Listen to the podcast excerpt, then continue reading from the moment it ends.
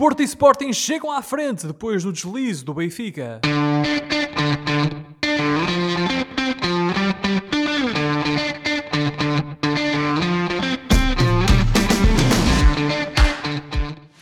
Bem-vindos a mais uma emissão dos Meninos de Ouro, o programa para quem gosta de bola e que está disponível todas as terças-feiras no Spotify, Apple Podcasts, Google Podcasts e em todas as outras plataformas onde se pode ouvir e descarregar podcasts. Eu sou o Filipe Vieira e comigo estão o Josué Lopes e o João Pedro Oliveira e estamos novamente reunidos para uma conversa sobre futebol. Eu e o Josué estamos em pontos opostos de Portugal, enquanto o Oliveira está no Reino Unido. Meus amigos, como estão? Josué, mataste as saudades da chuva este fim de semana? Oh Filipe, este fim de semana até acabou por estar um bocadinho mais, pelo menos aqui, mais soalheiro mas de facto o prelúdio para o fim de semana é que foi assim uma tragédia por demais. Então a noite de sábado para domingo foi assim qualquer coisa de tenebroso. Mas pronto, estamos a entrar nesta época outonal. Infelizmente, por estas alterações climáticas, agora uh, acabamos por ter ou muito calor, ou uh, muito frio, ou muita chuva. Mas uh, também já temos que nos habituar, porque infelizmente o verão já lá vai. O verão já lá vai. Mas, João Pedro, por falar em chuva, não sei se houve chuva no Reino Unido este fim de semana, mas em Londres houve chuva de golos para o Manchester United contra o Tottenham. Ficaste mais feliz este fim de semana depois daquele fim de semana negativo, um, o anterior, em que o Liverpool deu 5 ao United. Boa noite, amigos. Boa noite aos ouvintes. E deixem-me dizer que seca de conversa sobre o tempo, meus amigos. Meu Deus. É aquela conversa de elevador. É desbloque... os, os, famosos desbloqueadores de conversa, não é? Olha, eh, em relação a Londres e ao Manchester, sim senhor, o Manchester veio cá a Londres, mas eh, aqui entre nós que ninguém nos ouve, veio só adiar eh, o inadiado. Era isso que eu te ia perguntar, Oliveira, se estavas contente ou triste com este resultado. Estou contente com o resultado, estou contente com a mudança tática porque faz sentido, mas não vamos entrar em mais conversas sobre isto porque não, não estou contente com o passado recente e o, vejo o futuro. Para o João Pedro e para todos os adeptos Manchester United, aquela foi uma vitória difícil, porque é uma vitória que significa que o Ole Gunnar Solskjaer vai ficar mais algum tempo em frente à equipa do Manchester United. Aquele que Mas um fala. grande jogo do Ronaldo, grande jogo do Ronaldo. Bom jogo do Ronaldo, sim. E do Bruno Fernandes também. Uh, e aproveito também para dar as boas-vindas a todos os ouvintes da Rádio Barcelos e recordar que estamos no ar todas as terças-feiras às 22 horas na rádio que liga Barcelos ao mundo. Ora, hoje vamos fazer uma antevisão da Semana Europeia e vamos falar também da cambalhota na frente da Liga Portuguesa. E por isso arrancamos a emissão na tapadinha, onde o Benfica de Jorge Jesus perdeu a liderança. Os encarnados até entraram bem no jogo, com um gol do Lucas Veríssimo aos dois minutos, mas nunca foram capazes de matar o desafio. E o Estoril agradeceu, chegando ao empate aos 90 minutos por Rosier. E isto aconteceu dias depois de o Benfica ter empatado o jogo para a Taça da Liga em Guimarães por 3-3, um desafio em que esteve a vencer por 3-1. Portanto, novamente o Benfica incapaz de resolver um jogo.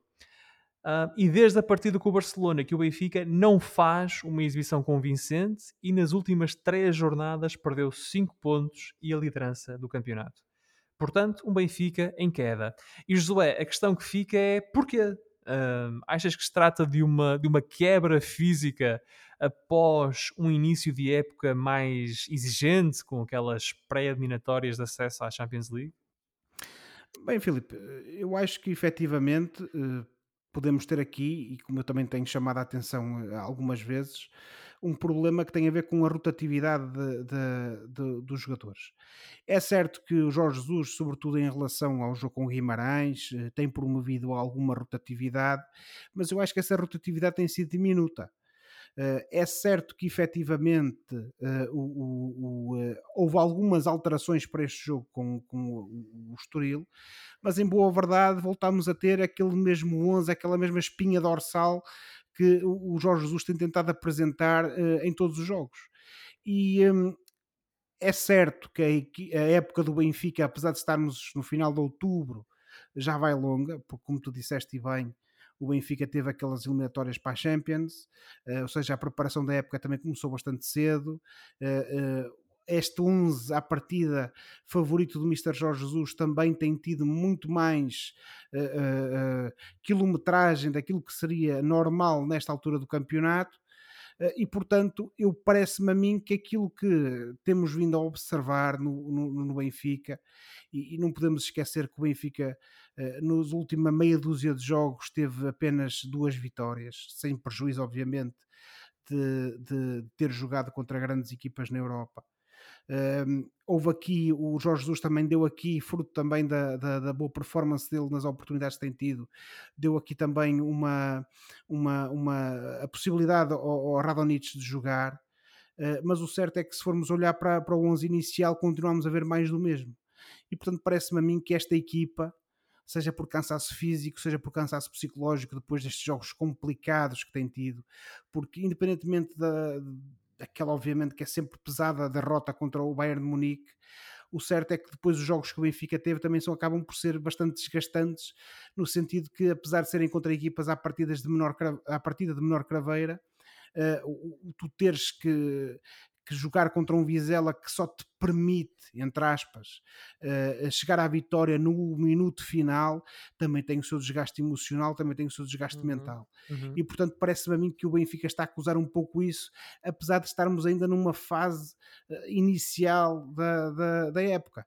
E portanto eu acho que o Mr. Jorge Jesus tem que rever essa, essa sua posição nomeadamente quanto à escolha dos jogadores que, que, normalmente são aposta, e tem que procurar fazer uma maior rotatividade, porque se continuar a insistir sempre neste 11, eu acho que vai ter problemas como aquele que teve contra este Estoril, e eu com isto não quero menosprezar, obviamente, aquilo que foi uh, ah, um, o, o uh, foi o mérito ou os méritos do Estoril neste, neste jogo, que efetivamente nunca desistiu, independentemente do jogo estar de maior ou menor feição para eles, e, e, e resultado disso é efetivamente esse golo já tardio marcado uh, uh, ao Benfica que lhes permitiu assegurar esse empate e, e, o Estoril, como também já temos vindo a falar, é uma das boas equipas deste, deste campeonato, uhum. mas Quarto no lugar. final, exatamente, mas no final eu acho que o ressalta também é isso o Mr. Jorge Jesus tem que tentar fazer uma maior rotatividade, porque senão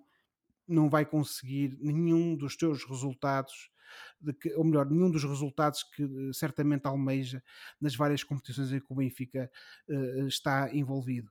E sobretudo se nos centrarmos um pouco no, no, último reduto da, da, da, equipa benfiquista, sobretudo na defesa, em que é certo que temos lá um jovem, uh, que é o Lucas Veríssimo, eh, depois temos o Vertonghen e o Otamendi, que certamente, fruto da sua idade, não vão poder aguentar, a meu ver, toda hum. esta enorme catadupa de jogos, porque aquilo que lhes tem sido pedido, a meu ver, é, é, é algo que efetivamente acaba por, no longo prazo, eventualmente. Uh, ter um impacto uh, físico nesses jogadores, porque eles são experientes, é verdade, uhum. não há uhum. dúvida, são jogadores com muita qualidade, mas como eu costumo dizer, isto é tudo muito bonito, mas no final do dia quem manda são as pernas. Veremos o que é que o Mr. Jesus faz são... a seguir. Sim, Filipe. Não, é dizer, são de facto muitos jogos que o Benfica já tem feito e, e, prova disso, até talvez umas das lesões uh, do plantel principal do Benfica, uh, eu tive a ver uma estatística, já os cinco jogadores a fazer a lateral direita do Benfica esta época, tiveste Gilberto, Diogo Gonçalves, Valentino Lázaro, André Almeida e agora o Radonich. Uh, portanto, já são, é, é muita gente a lesionar-se, talvez também fruto desses jogos. Um, e, e, também estás a fazer esse reparo em relação à idade dos defesas do Benfica, de facto pode ser é um, um problema. isso pode ser eventualmente um problema a médio e longo prazo, temos que esperar para ver. Agora, de facto, e esse ponto que tu realçaste agora, independentemente da, da maior ou menor idade, uh, uh, passa a expressão do, do, dos, dos, jogadores, o certo é que o desgaste físico acaba sempre por se pagar. Uh, e se o Jorge Jesus não consegue efetivamente ter uma solução que lhe permita ir rodando a equipa, a meu ver, acho que no futuro o Benfica já está agora a pagar isso, mas no futuro vai continuar a pagar. E João Pedro, vamos trazer aqui o nosso amigo de Braga à, à conversa. Um, o próximo jogo do Benfica é precisamente em casa com o Braga.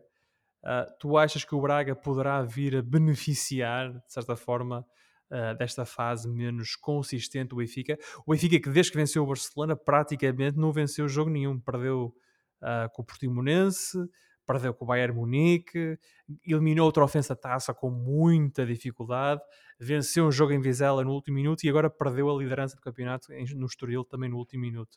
Portanto, achas que até acaba por ter um bom contexto para o, para o Braga visitar o Estádio da Luz, onde venceu na época passada? Não, não é de todo uh, uma boa altura para o Braga visitar o, o Estádio da Luz. Em relação à rotatividade, de facto o Josué tem, tem alguma razão, sobretudo na questão do Otamendi, que é o, um dos jogadores mais velhos do plantel e foi de facto um dos três jogadores que repetiram o 11 em relação ao jogo com o Guimarães. Portanto, o Benfica até faz alguma rotatividade, mas parece-me que há ali dois ou três jogadores, nomeadamente o Grimaldo e o, o Otamendi, e talvez o Veríssimo e o, e o Vertonghen, embora o Vertonghen não tenha jogado contra o Guimarães, que estejam talvez a sofrer. E o João Mário um também. O João Mário tem acabado de fazer muitos minutos porque ele, o Tarata era para jogar em Guimarães, mas lesionou-se e o João Mário teve a entrar. E depois na trofa o João Mário também. O João Mário acabou por jogar mais tempo do que. Do e, que na, e na trofa o João Mário também teve, eh, entrou e acabou por fazer o prolongamento. O João Mário também tem muitos minutos nas pernas desta época. E o Weigl também. Pronto. Em relação ao jogo uh, da luz, que era o que estávamos a falar, do Braga, não concordo. Acho que pelo contrário que vai ser um jogo muito difícil.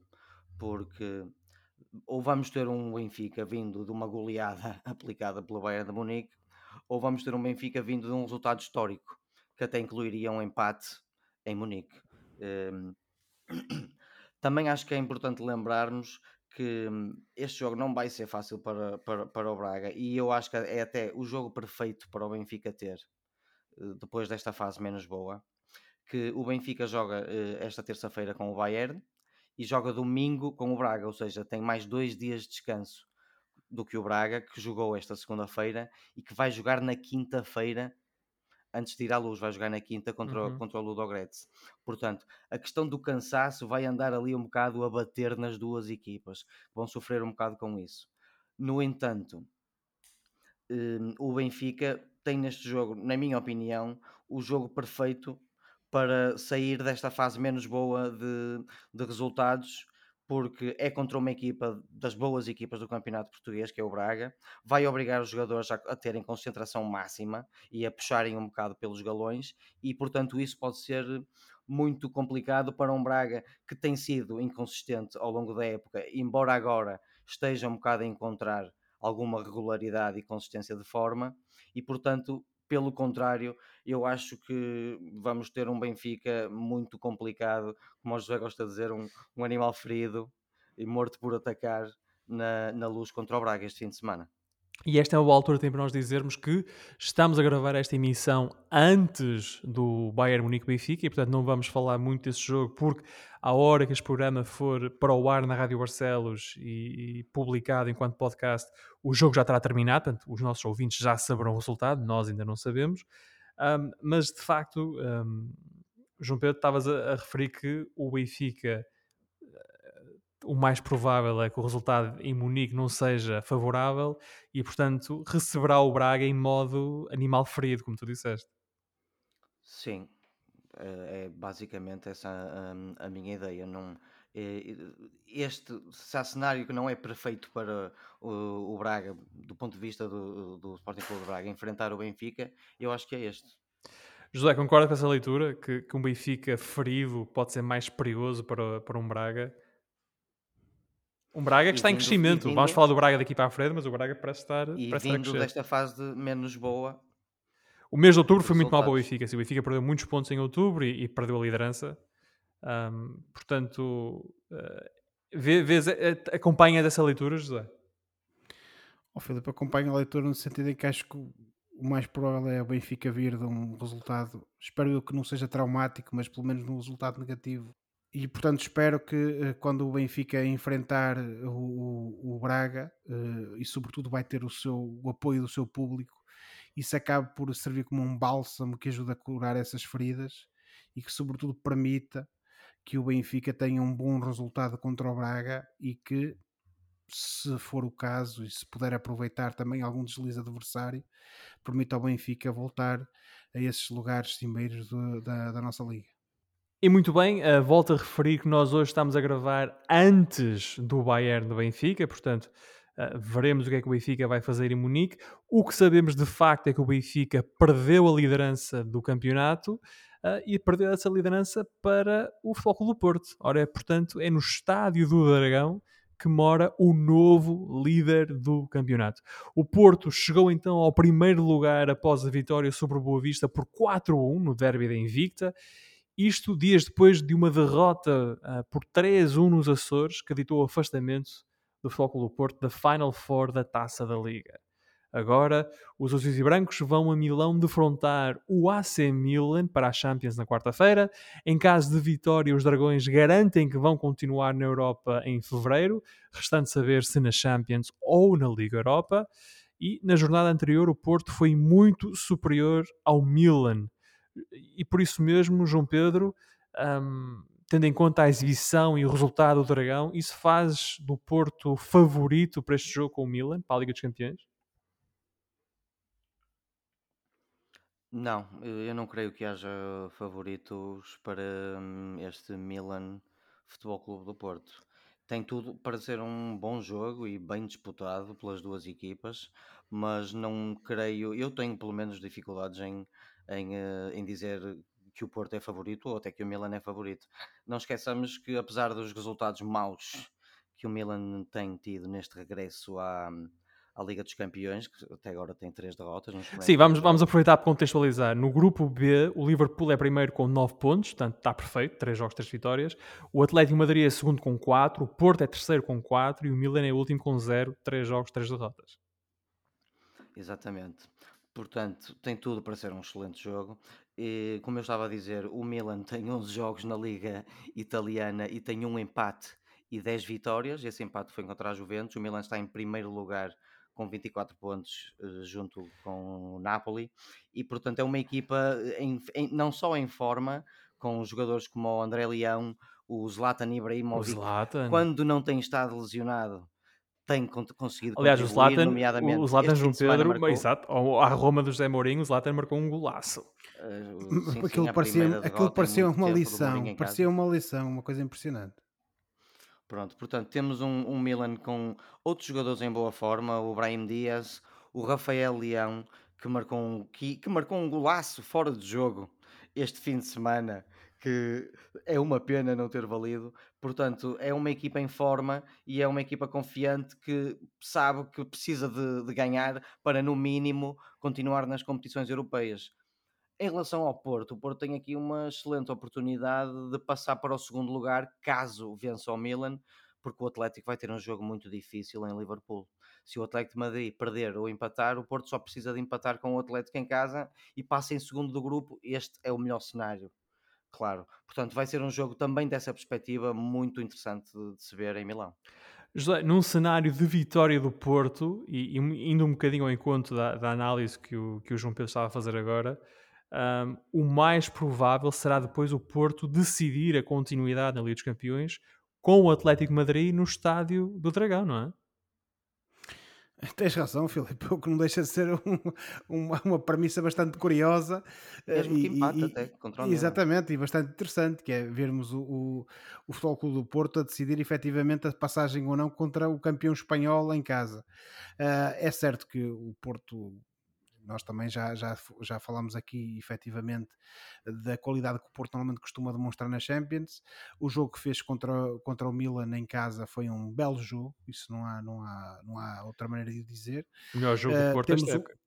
Um, Parece-me que sim, não tenho grandes dúvidas quanto sim, a isso.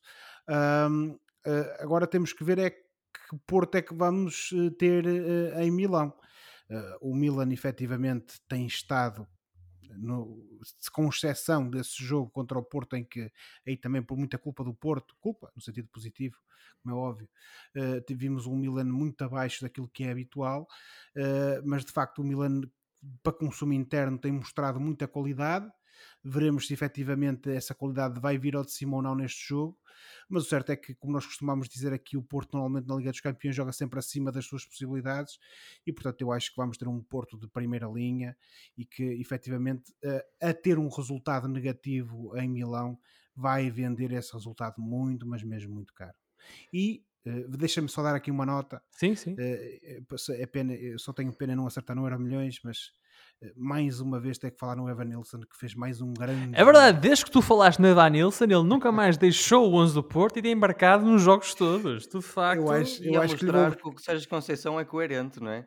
Vai, é dá oportunidades e quando os jogadores correspondem. Mantém. Eles... Só, ele só, é, só é pena os comentadores esportivos não terem royalties sobre, sobre a performance dos, dos, jogadores de futebol quando os elogiam. Mas pronto, fica essa nota que de facto, ainda este último jogo uh, do, do, do, Porto, efetivamente uh, o Evan Nilsson foi mais um dos jogadores. Aliás, marcou dois golos contra o Boa Vista, não é? Mas uh, sobretudo em termos de, de exibicionais, foi mais uma, uma um jogador em alta contra, contra, esse, contra o Boa Vista nesse jogo e vamos lá ver, mas se calhar o, o, um, o, o, Taremi vai ter que mudar de parceiro, como tem estado, como temos visto nos últimos jogos. Sim, o Taremi Martins está no banco, sim. É verdade. Olha, é Filipe, uh, só para dar aqui uma nota que eu acho minimamente engraçada. Dá uma nota engraçada. Eu um, falei recentemente com um amigo meu italiano, adepto do Milan, e isto vale o que vale, mas dá, dá conta pelo menos do respeito que o Milan tem pelo Porto, eh, porque ele disse-me que o Milan tem ganho tão bem e com justiça todos os jogos que tem ganho que ele não consegue compreender como é que foram jogar ao Porto, ao Dragão, contra uma equipa que ele achava que estavam ao mesmo nível e foram fisicamente dominados. Ele disse que, que sentiu que os jogadores dele não iam conseguir tirar nada daquele jogo porque o Porto sobrepôs-se fisicamente aos jogadores do Milan. Portanto, há aqui respeitinho. Eu vou ver esse jogo a segunda mão a um pub aqui em Londres com esse meu amigo. Ah, é? Portanto, vamos ver como é que vai ser esta segunda ah, mão. Vai ser ah. engraçado. O respeitinho é muito bonito, portanto, vamos ver se os jogadores do Milan mantêm esse respeito uh, é... pelos do Porto. Uh, e então esse, esse Milan-Porto em San Siro está marcado para quarta-feira às 17h45, portanto vai ser um dos jogos mais cedo uh, dessa quarta-feira. Também à mesma hora jogam-se o Real Madrid e Shakhtar Donetsk, mas acho este Milan-Porto uh, um jogo muito mais interessante. Uh, e como nós começámos a dizer, o Porto até chegou à liderança do campeonato este fim de semana com a vitória sobre o Boa Vista. Uh, uma nota, apenas duas notas desse jogo com o Boa Vista. A primeira é para o golaço de Hamas. O Boa Vista perdeu 4-1, mas uh, Hamas marcou um golaço, um remate fora da área. Um, grande gol do Boa Vista. E depois um jogador inglês que joga no Porto, Danny Loader, que fez a sua estreia pelo Futebol do Porto e que marcou o quarto gol dos azuis e brancos. Este é o segundo ano dele que jogou na equipa B do Porto e agora está na equipa principal. É um jovem do Reading. Do Reading, exatamente. terra do Ricky Gervais. Teu amigo Ricky. Um, e portanto ficam essas notas do fim de semana do Porto e veremos o que é que o Porto faz então em Milão na quarta-feira. Ora, o Porto é então o novo líder uh, do campeonato, mas não está sozinho na frente. O Sporting venceu o Vitória de Guimarães em Alvalade e também subiu na classificação. O jogo não foi fácil, o Vitória teve mais bola, fez tantos remates quanto o Sporting e até acabou o jogo em cima dos campeões nacionais. Mas um gol de Coates aos 31 minutos acabou por ser suficiente para dar a vitória aos Leões. Agora a equipa de Ruben Amorim vira-se para a Champions e para a recepção ao Besiktas. Uma vitória praticamente garante o terceiro lugar ao Sporting, mas se o Ajax derrotar o Dortmund, os Leões até podem continuar a sonhar com o segundo lugar. João Pedro, este jogo em Alvalade com o Besiktas é decisivo para o Sporting? É, é decisivo por duas razões. Primeiro, porque uma vitória garante a Liga Europa. E segundo, porque mantém o Sporting na luta pelo segundo lugar e logo passagem à fase a eliminar da, da Liga dos Campeões. Uh, eu creio que neste jogo o Sporting tem tudo para repetir uh, a vitória, tal como no, na primeira mão. Uh, perdão, na, na primeira na, volta, sim, na primeira volta, não é? Primeira volta. até porque temos jogadores importantes do, do Besiktas, que não está num bom momento na Liga Turca, tem alternado entre vitória, derrota, vitória, derrota. Um, em dúvida, temos o, o Batshuayi, que hum, não se sabe ainda se, se vai jogar, ele saiu lesionado este fim de semana. O Pjanic, que é basicamente o cérebro da equipa, está de fora, e portanto o Sporting, que tem mostrado muito espírito de sacrifício ultimamente e cada vez mais, eh, tem aqui uma, uma excelente oportunidade para pelo menos selar um, a, a, a, passagem à Liga Europa, ou seja, a manutenção na, na, nas competições europeias, que todos nós sabemos é importante, principalmente porque isto, ganhar jogos dá dinheiro nestas competições, não é? E, Josué, o Sporting, concordas com esta com a visão de que o Sporting joga a Europa na quarta-feira com o Besiktas? Eu parece-me que sim, Filipe. Isso eh, acho que o Oliveira tem toda a razão. Uh, o Besiktas à partida. Muito obrigado. Uh, é verdade, Oliveira. Tem que se reconhecer quando isso acontece. Uh, e portanto, parece-me a mim, e nós também, aliás, não podemos ser incoerentes, tendo em conta aquilo que temos vindo a falar ao longo destas últimas semanas.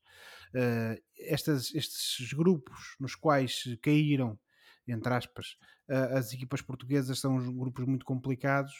Uh, no caso do Sporting, sempre achámos que podia ser a equipa que teria ali alguma maior uh, margem para poder fazer um resultado positivo. Uhum. uh, e, sobretudo, tendo em conta aquilo que foi a enorme vitória do, do Sporting contra o Besiktas em Istambul, obviamente que temos que que reconhecer isso. E portanto o Sporting época, provavelmente Oliveira provavelmente. Provavelmente sim. Uh, provavelmente e, portanto, eh, temos que reconhecer isso. E o Sporting, neste momento, a meu ver, só depende de si para continuar nas competições europeias. Aquilo que eventualmente possa acontecer a seguir Pá, será sempre tudo lucro, por assim dizer, mas o mais realista, sem dúvida nenhuma, é vermos um Sporting eh, na Liga Europa fruto dessa vantagem sobre o Besiktas. Quanto ao resto, temos que aguardar e ver que resultados é que o Sporting pode fazer, mas acho que o mais importante para a equipa leonina é efetivamente garantir em Alvalade contra este Besiktas mais uma vitória eh, que lhe permita eh, solidificar e, e, e não deixar qualquer margem eh, para não continuar na Europa, nomeadamente na, lá está, na Liga Europa. Passa a repetição. E tentar aproveitar uh, um golo que anda uh, a repetir a até à exaustão com o Coates, que já vai no terceiro Canto golo e Coates só. Mas eh, não sei se repararam, ele marcou Mister... o terceiro golo seguido de cabeça eh, de forma exatamente igual. Eh, bola ao primeiro Mister, posto, Mister cabeceamento do colega e o Coates ao segundo posto. Dois golos contra o Besiktas, assim, e um agora este fim de semana contra o Guimarães. Não é acidente, pois não? É, não, não, é, é inevitável Coates. Não, é muito trabalho, é muito trabalho de, de laboratório também, claro. Tem de ser. Ora, o Sporting recebe então o Besiktas na quarta-feira. O jogo é quarta-feira à noite às 20 horas. À mesma hora, em Dortmund, o Borussia recebe o Ajax. E é um jogo que é muito importante para o Sporting porque caso o Ajax vença ou no, no empate, o Sporting continua a ter uh, possibilidade de chegar ao segundo lugar. Num caso de vitória do Borussia Dortmund, uh, o Sporting pode pelo menos garantir o terceiro lugar se vencer o, o Besiktas e continuar assim na Liga Europa. Um, meus cavalheiros, antes de seguirmos em frente no programa, mostro aqui uns prognósticos. Uh, como é que, o que é que vocês acham que vai acontecer no Milan-Porto? João Pedro? Uh, creio que vai ficar uh, pelo empate, talvez 1-1. Um, um. Uh, Josué?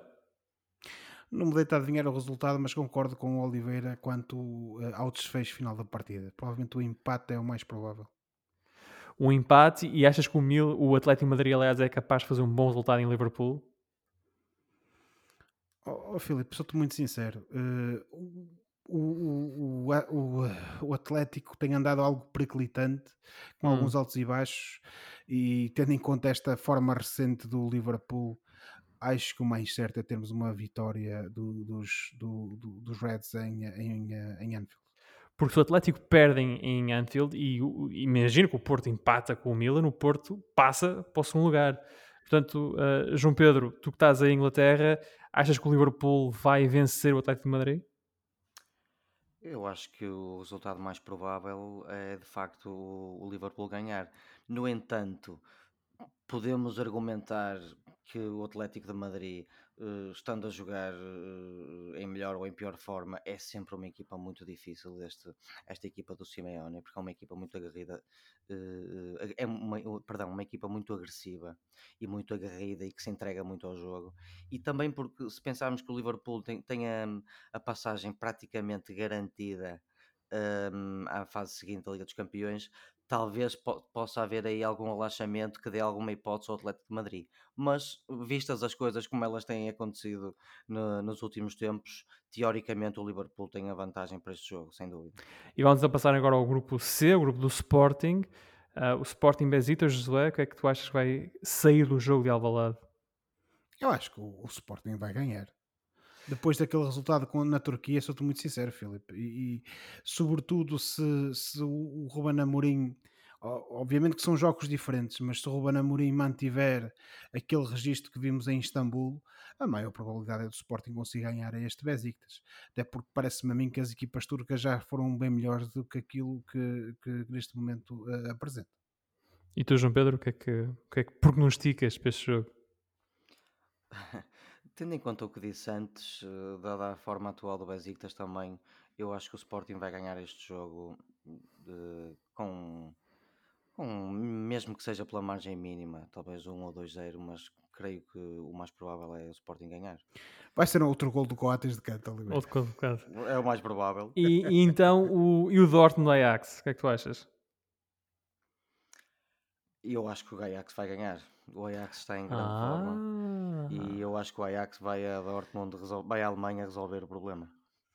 Ou melhor, vai, vai, à Alemanha resolver a questão. Mas, mas que equipa que está em Amsterdão neste momento, meus amigos. Boa não quero estabelecer, não quero Muito bem treinada é óbvio, mas não quero estabelecer paralelos com Ajax, Ajax ou seja, uh, de outros tempos, mas é impressionante a qualidade do futebol desta equipa, tendo demonstrado jogo após jogo, e portanto não me admira que eles mais uma vez se superiorizem ao Dortmund.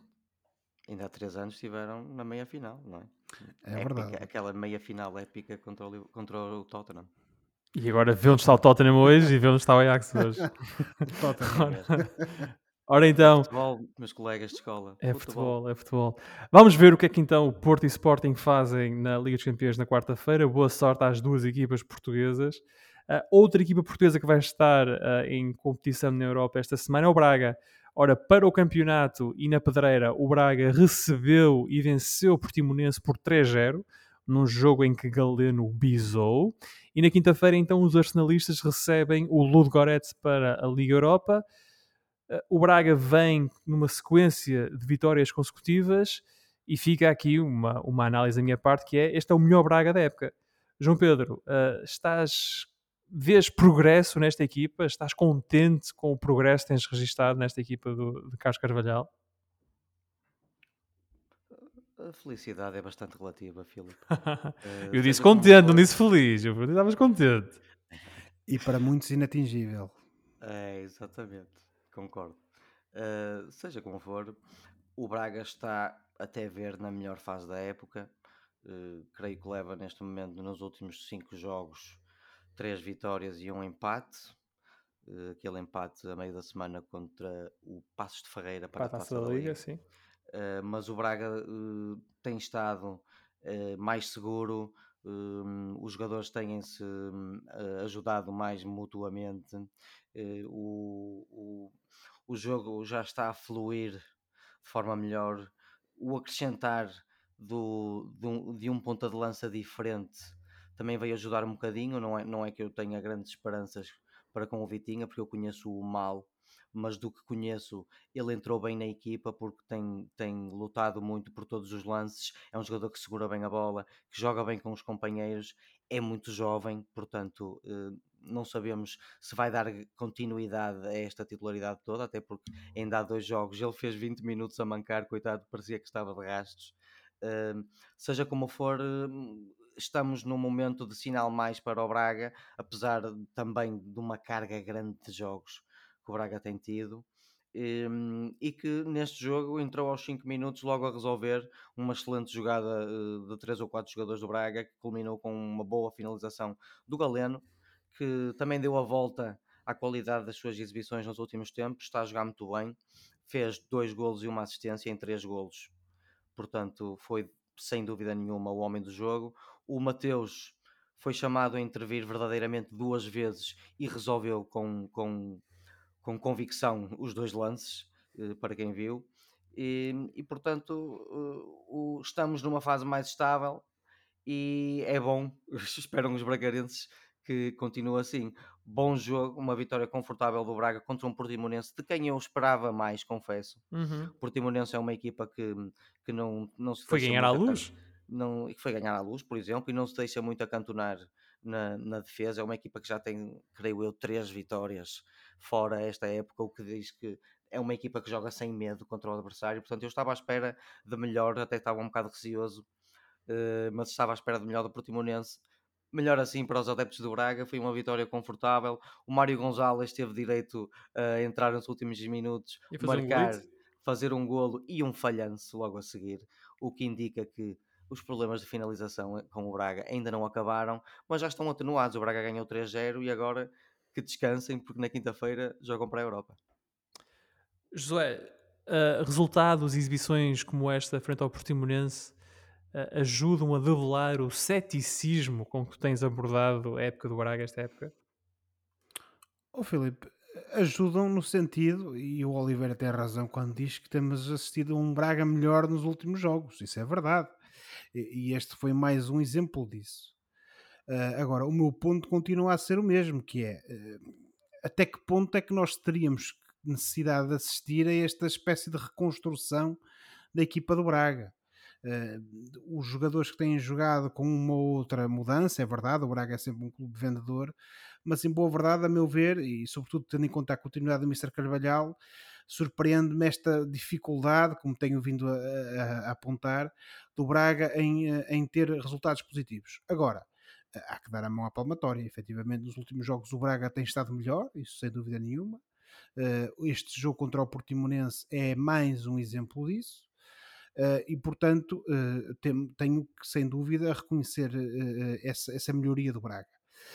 o Braga que obviamente que tem que, que, dar graças a Deus, entre aspas, por ter lá um, um, o, o, Galeno, que é um jogador também, lá está, também já vem de trás, uh, fez os dois golos que deram tranquilidade ao resultado, e depois tivemos o Mário Gonzalez a, a, a, fechar o marcador, mas o certo é que este Mário Gonzalez, sobretudo tendo em conta aquilo que custou, à partida estar-se-ia à espera um pouco mais de, deste jogador.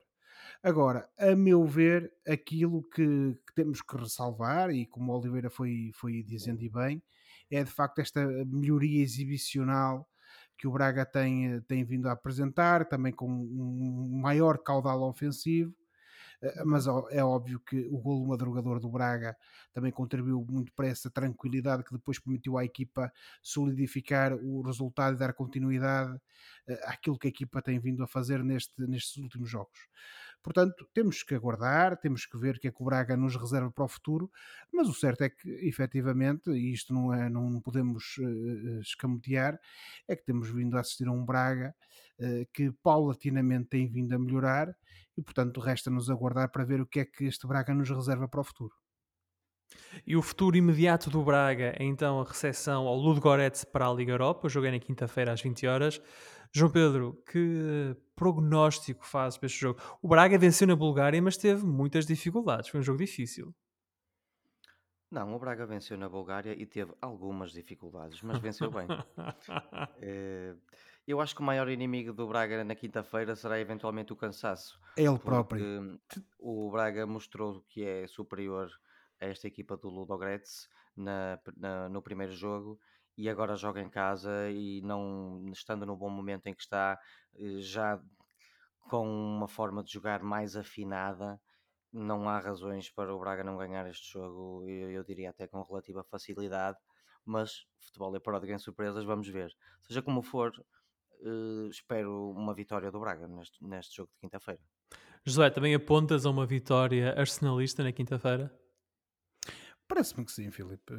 E também para não sermos incoerentes mais uma vez, tendo em conta esta melhoria que o Braga tem apresentado e depois esse jogo também fez efetivamente contra o Lugorets na outra partida, eu parece-me a mim que temos aqui um Braga que tem todas as condições para efetivamente levar de vencida o Lugorets e continuar nesta senda de resultados positivos. O Braga, então, que está no grupo F da Liga Europa. Em primeiro lugar, nesse grupo está o Estrela Vermelha, com 7 pontos. O Braga é segundo com 6. Depois o Midtjylland é terceiro com 2 e o Ludogorets com 1. Um. Portanto, uma vitória do Braga É, Praticamente quase. garante, É, praticamente quase garante a garante a passagem passagem. à fase seguinte. Seja em primeiro ou seja em segundo, mas praticamente garante. Portanto, veremos então o que é que o Braga faz na quinta-feira, às 20 horas, na Pedreira, na recepção ao Ludo Goretz. Uh, ficamos uh, na Liga Portuguesa e vamos dar agora um salto à Madeira, onde o Gil Vicente foi jogar com o Marítimo e Josué. A visita ao Funchal correu muito bem ao Gil, não foi? Ó oh, Filipe, correu muito bem, pulmonha negra, mas correu muito bem. O Gil Vicente finalmente conseguiu aliar uh, as boas exibições aos resultados, se bem que nesta partida acho que foi mais o resultado do que propriamente a boa exibição, mas aquilo que fica efetivamente é uh, uma maior qualidade do Gil, uh, que ao fim de, de várias partidas conseguiu finalmente regressar às vitórias. Foram sete, uh, não foram? Foram sete jogos Exatamente, Filipe. Uh, foram uma série de jogos em que o Gil Vicente não conseguiu aliar as boas exibições aos bons resultados. Uh, a meu ver, desta vez até se safa mais o resultado que propriamente Uh, uh, a boa exibição, ainda que o Gil tenha estado uh, numa, numa, num tom positivo, por assim dizer, mas também temos que dar efetivamente e reconhecer ao Marítimo que também o esteve, também fez esforço por ganhar, por tentar ganhar o jogo, daí também o empate ao minuto 45, o gol do, do Bruno Chadas, mas o certo é que e agora também não quero apontar aqui o dedo aos guarda-redes de ambas as equipas, mas que se calhar podiam ter estado num registro melhor, mas o certo é que eu acho que no final do dia o que acabou por tramar este Marítimo foram os erros defensivos que o Gil conseguiu aproveitar e para além desse golo do Kanye Fujimoto no minuto 28, depois também fica esse golo do Lucas Cunha no minuto 67 e que deu uh, finalmente essa a possibilidade do Gil regressar às vitórias e então conquistar esses três pontos e finalmente, a meu ver, uh, conseguir, lá está, juntar as boas exibições aos resultados e esperemos que assim continue. As pessoas em Barcelos andam pela rua a dizer Kanye Fujimoto? Não faço ideia, Filipe. Fruto deste, desta situação do confinamento e tudo, uh, não tenho efetivamente ido para a rua fazer esse Vox Populi às pessoas, perguntar se sabem uh, dizer o, uh, o nome do homem. Eu acho que ele é o melhor Agora, jogador do Gil Vicente. Eu sei que é uma coisa um bocado exótica, mas eu gosto muito dele. Acho que ele é um belíssimo jogador. Oh, o Samuelino, Samuelino, o Samuelino e a Brisa de Valência. Mas o Fujimoto é um bom jogador. Não, mas eu, eu, concordo com o João Pedro quando ele fala de Samuelino, mas o Fujimoto é muito bom jogador. E, uh, acho, e aliás, ele também, uh, é, é, também o reconhecem como tal aqui por Barcelos mas de facto, pronto, é um jogador que à partida está um pouco deslocalizado, entre aspas, não é? Mas efetivamente tem dado, já o ano passado o fez, o ano passado, a época passada o fez Sim. e tem sido um dos bons jogadores do Gil Vicente e esperemos que assim continue. Do Gil Vicente e do Campeonato Português. Ora, e do Campeonato Português. Exato. Ora, então, olhando para a jornada 10, em termos de resultados, tivemos o Aroca 2, Tondela 0. Depois o Porto 4, Boa Vista 1, o Estoril 1, Benfica 1 e o Sporting 1, Vitória de Guimarães 0 e o Marítimo 1, Gil Vicente 2, o Bessade 2, Santa Clara 1, o Famalicão 1, Vizela 1, o Braga 3, Portimonense 0 e o Moreirense 1, Passos de Ferreira 1 o que significa que na classificação o Porto é primeiro com 26 pontos, o Sporting é segundo também com 26 pontos e em terceiro lugar está o Benfica com 25 pontos. O quarto classificado é o Braga, com 19 pontos. Em quinto lugar está o Estoril, também com 19, golos, com 19 pontos. Isto é tudo uma questão de diferenças de golos marcados e sofridos. Uh, o Portimonense é sexto com 14, o Vitória é sétimo com 13, o Gil Vicente é o oitavo com 12, o Boa Vista é nono com 11, o Passos é décimo com 11, o Arouca é décimo primeiro com 9, o Vizela é décimo segundo com 9, o Tondela é décimo terceiro também com 9, o Belenenses Sade é agora 14 com 8, Moreirense é 15 com 8, o 16 é o Famalicão com 7 pontos, este é o lugar de acesso ao, para disputar o play-off de manutenção na Primeira Liga, e depois nos lugares de descida estão o Marítimo com 7 e o Santa Clara com 6. Portanto, as equipas uh, das ilhas nos lugares de descida. A, próxima jornada, a jornada 11, arranca na sexta-feira com o Gil Vicente Arouca e depois temos o Boa Vista Famalicão, e no sábado o Vizela Estoril, o Portimonense Bessado, o Vitória de Guimarães Moreirense, um apaixonante derby da zona de Guimarães, e depois no domingo temos o Tondela Marítimo, Santa Clara Porto, Passos de Ferreira Sporting e a jornada fecha com o uh, sempre imprevisível e emocionante Benfica Braga. Vamos dar um salto uh, agora ao futebol internacional e, em concreto, a Inglaterra, onde o Tottenham despediu Nuno Espírito Santo, o treinador português. Uh, aguentou pouco mais de 4 meses à frente dos Spurs. Nuno deixa o Tottenham em nono lugar ao fim de 10 jornadas, com 15 pontos. Nuno Espírito Santo orientou o Tottenham em 17 jogos, nos quais somou 8 vitórias, 2 empates e 7 derrotas. Nuno não foi a primeira escolha e também fica a impressão que a direção do Tottenham não tentou segurar o treinador. Uh, e à primeira sequência de resultados negativos despediu. Fala-se agora uh, na chegada do italiano António Conte. João Pedro, a questão da situação do Nuno na Inglaterra trata-se, ou foi esta uma crónica de um despedimento anunciado? Nunca pareceu ser um bom uh, encaixe, ou como dizem em inglês, a good fit nunca pareceu de facto o Nuno entrar bem ali no Tottenham. Sim, Filipe, desde o início, quanto mais não seja, porque toda a gente sabia aqui, e mesmo aí em Portugal e em todo lado, que ele nunca tinha sido a primeira escolha do Daniel Levy e do novo diretor desportivo, o italiano Fabio Paratici. Eles tentaram o Conte no verão e não chegaram a acordo por, por questões salariais, creio eu. Uh, tentaram, tiveram conversações com o, o Nuno Fonseca, com o Gattuso. Posso estar enganado, mas creio que também com o Ten Hag houve alguma conversa, mas uh, não me prendam em relação a este último. Seja como for, ele, ele chegou logo ao, Tottenham sabendo uh, toda a gente, e ele próprio com certeza, que não era a primeira escolha. E depois herdou também ele um problema uh, complicadíssimo na forma de o seu, do seu, neste caso, subcapitão, porque o capitão é o Loris, mas na forma do seu subcapitão, o Harry Kane, porque ele esteve até o último momento para sair para o Manchester City. Toda a uhum. gente sabe que ele estava a forçar a saída um, para o Manchester City e acabou por ter que ficar. Um, e desde então o Harry Kane, apesar de ter marcado uns golitos aqui e ali, nunca mais foi o mesmo.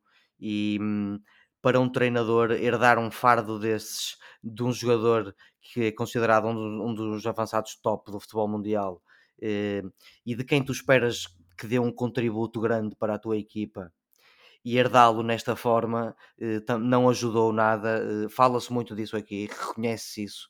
Reconhece também um, a qualidade do Nuno, não, não, não é só uh, dizer que ele não fazia sentido para o lugar, uh, dão-lhe mérito ao facto de ele ter levado o, o Wolverhampton da segunda divisão à Liga Europa em cerca de 3 anos.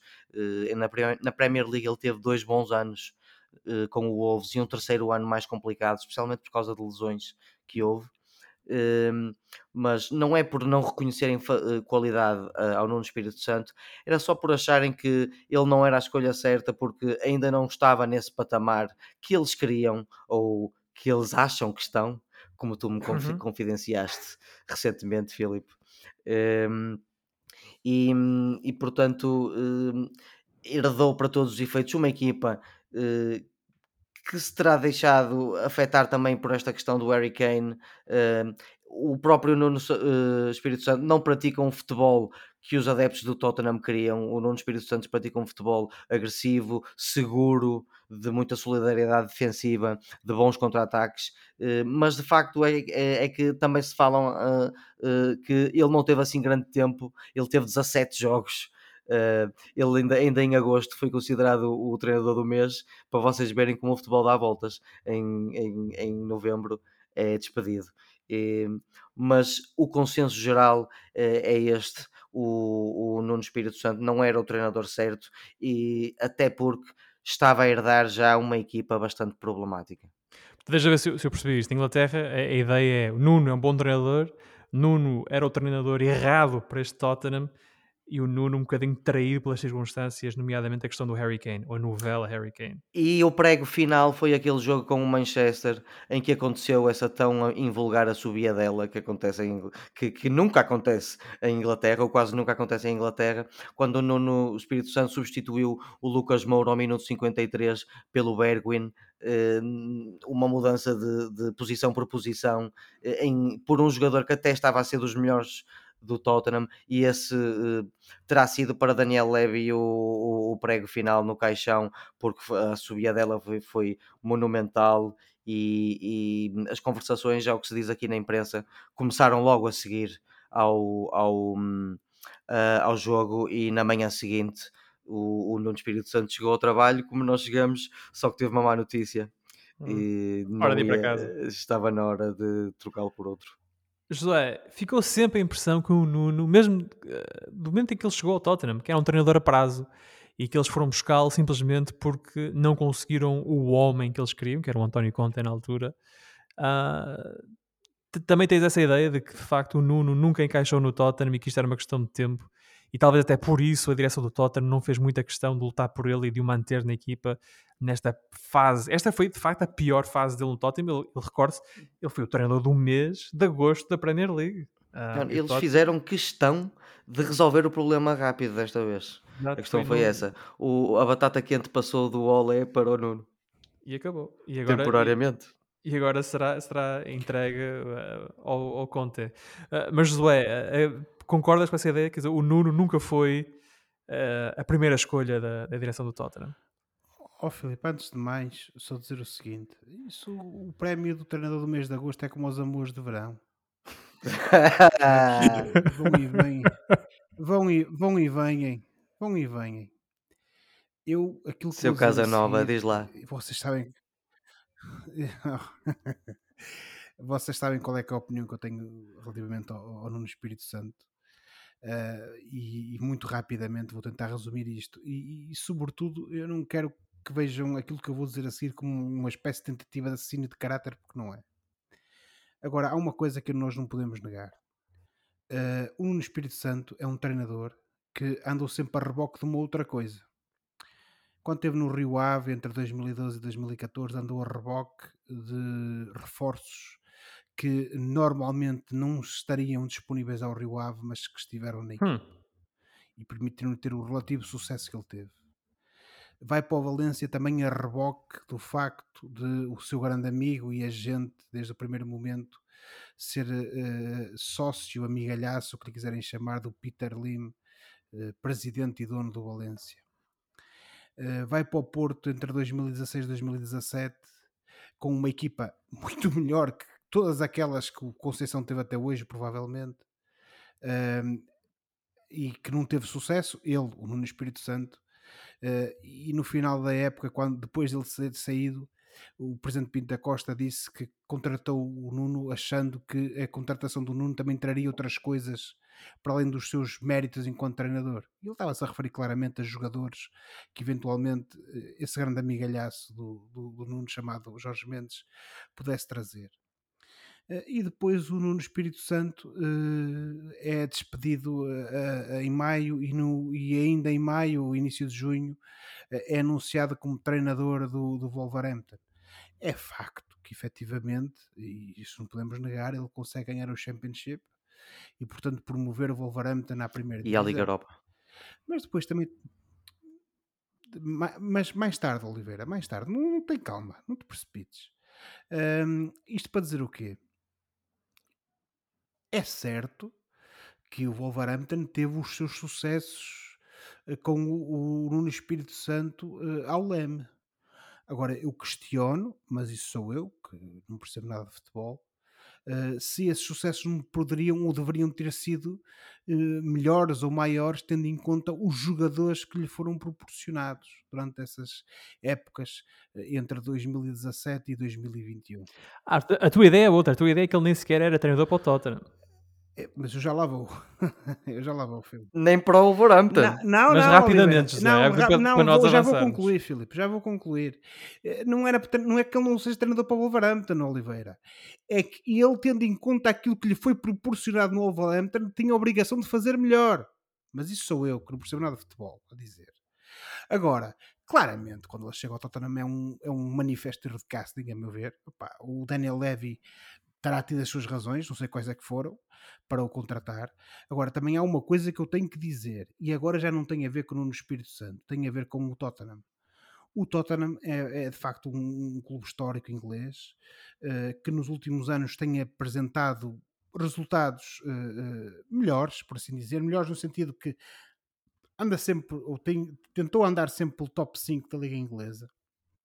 Mas, a meu ver, e agora não, vou estar, não vamos estar aqui a falar também sobre a questão do Mourinho e o que é que correu bem ou o que é correu mal. Agora, há uma coisa que me parece: é que aquilo que o Oliveira falou há pouco e bem sobre a questão dos dinheiros e, sobre o facto do Conte na, na, primeira abordagem não ter aceitado vir para o, para, o, para o Tottenham tem a ver com uma outra coisa. Eu acho que o Tottenham deu um passo maior que a perna quando decidiu construir o estádio que tem. E uma coisa é certa: depois de, de, disso, temos assistido paulatinamente a uma estagnação do Tottenham. Uh, independentemente dos treinadores Houve um desinvestimento do, dos plantéis Exatamente, por causa disso. Oliveira. Exatamente, Oliveira. Independentemente dos maiores ou menores méritos dos treinadores, houve um desinvestimento no plantel. E isso também não pode ser uh, uh, posto de parte. Agora, no final do dia, acho muito sinceramente que, indo buscar uma coisa que eu disse também há algum tempo, numa conversa que nós tivemos, relativamente ao, ao, United e ao Solskjaer, eu acho é que ainda que fosse um Ferrari já antigo, por assim dizer, ou seja, com um pouco com menos cavalagem de cosas atuais, eu acho que puseram um Espírito Santo num clube em que ele por simplesmente não tem mãos para dirigir esse clube, assim como não tinha mãos para dirigir a maior parte dos clubes onde teve até agora. Mas pronto, por outras razões tem-lhe dado essas oportunidades. Uh. Uh, e obviamente. Isto é o que em inglês chamam hot take. Pronto, opa, o José agora aqui com hot take. É a minha opinião, não é? E como diz o brasileiro, a opinião é como bunda, cada certo. um tem a sua. Uh, aqui é chique. E portanto, opa, é a minha opinião. Acho muito sinceramente que houve aqui um claro erro de casting, e centramos agora no, no, caso do Tottenham, mas também não podemos uh, desculpabilizar o presidente do Tottenham por aquilo que tem sido estas últimas duas a três épocas da, da, da equipa londrina.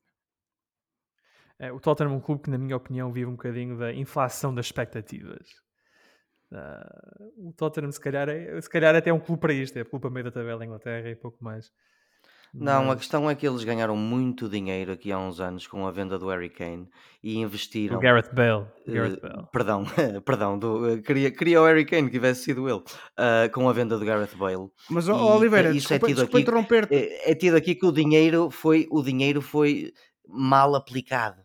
E, e, depois disso o estádio, e de facto estamos na situação que o Josué e o Filipe, os meus colegas de escola, tão bem explicaram. Muito bem.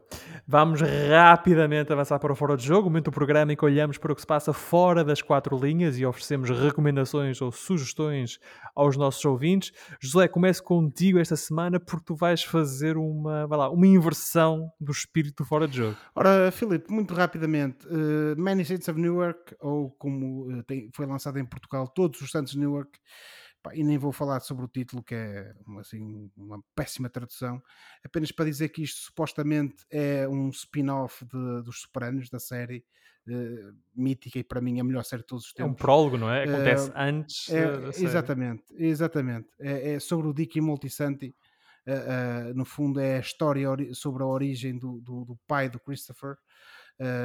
mas apenas para dizer o seguinte: sejam ou não vários sopranos, não vejam é a primeira vez que nós temos um registro negativo no fora de jogo, mas não vejam, porque efetivamente a qualidade, sobretudo do, do, do, enredo, da história, dos diálogos, deixa muito mal aquilo que para mim, e volto a dizer, é a melhor série de todos os tempos. Portanto, não vejam da Mary Saints of New York. João Pedro, a tua sugestão? Bom, meus colegas de escola, eu trago-vos The Suicide Squad, não confundir com o filme do mesmo universo de 2016, Suicide Squad. Este filme é realiza realizado, por sua vez, por James Gunn, o autor de uma trilogia de eh, super-heróis que eu aprecio bastante, que se chama Guardians of the Galaxy. Portanto, James Gunn realiza este The Suicide Squad, que é um filme sobre criminosos com forças e poderes eh, fora do normal, eh, que têm que ajudar o governo americano a resolver um problema que pode potencialmente destruir este mundo. Isto tem um bom elenco, tem uma boa banda sonora, é de facto um espetáculo audiovisual que vale a pena ver no cinema ou numa televisão grande está disponível no Apple, TV, no Apple TV, já agora, e tem um bom elenco com a Margot Robbie do, do, do, do Lobo de Wall Street, o Idris uhum. Elba da grande série The Wire, o John Cena, o Stallone, o Sylvester Stallone, embora ninguém o veja, porque ele faz uma personagem animada que é um tubarão. E, e outros como o, o, a Daniela Melchior, a portuguesa, ah, da Daniela a portuguesa Melchior. Daniela Melchior, que esta semana fez 25 aninhos e que faz um bom papel eh, numa personagem cujo superpoder é controlar os ratos. Portanto, por mais ridículo que isto possa parecer ao ouvinte da Rádio Barcelos a esta hora, vejam se tiverem uma boa televisão. Ora, esta semana eu, aliás, esta semana arrancou a COP26, a Cimeira do Clima em Glasgow, na Escócia, e inspirado por essa consciência ambiental, vou sugerir um álbum que saiu em agosto deste ano, Solar Power, da neozelandesa Lorde. A artista deixou a pop sintetizada e eletrónica dos seus anteriores trabalhos e abraçou arranjos acústicos com influências psicadélicas e da música indie. O disco tem uma, tem uma atmosfera relaxada, mas não é desleixado. Lorde aborda vários temas, como as alterações climáticas, e na canção Fallen Fruit, Lorde critica as gerações mais velhas pela sua inação na proteção do nosso planeta, escrevendo How Can I Love What I Know I Am Gonna Lose?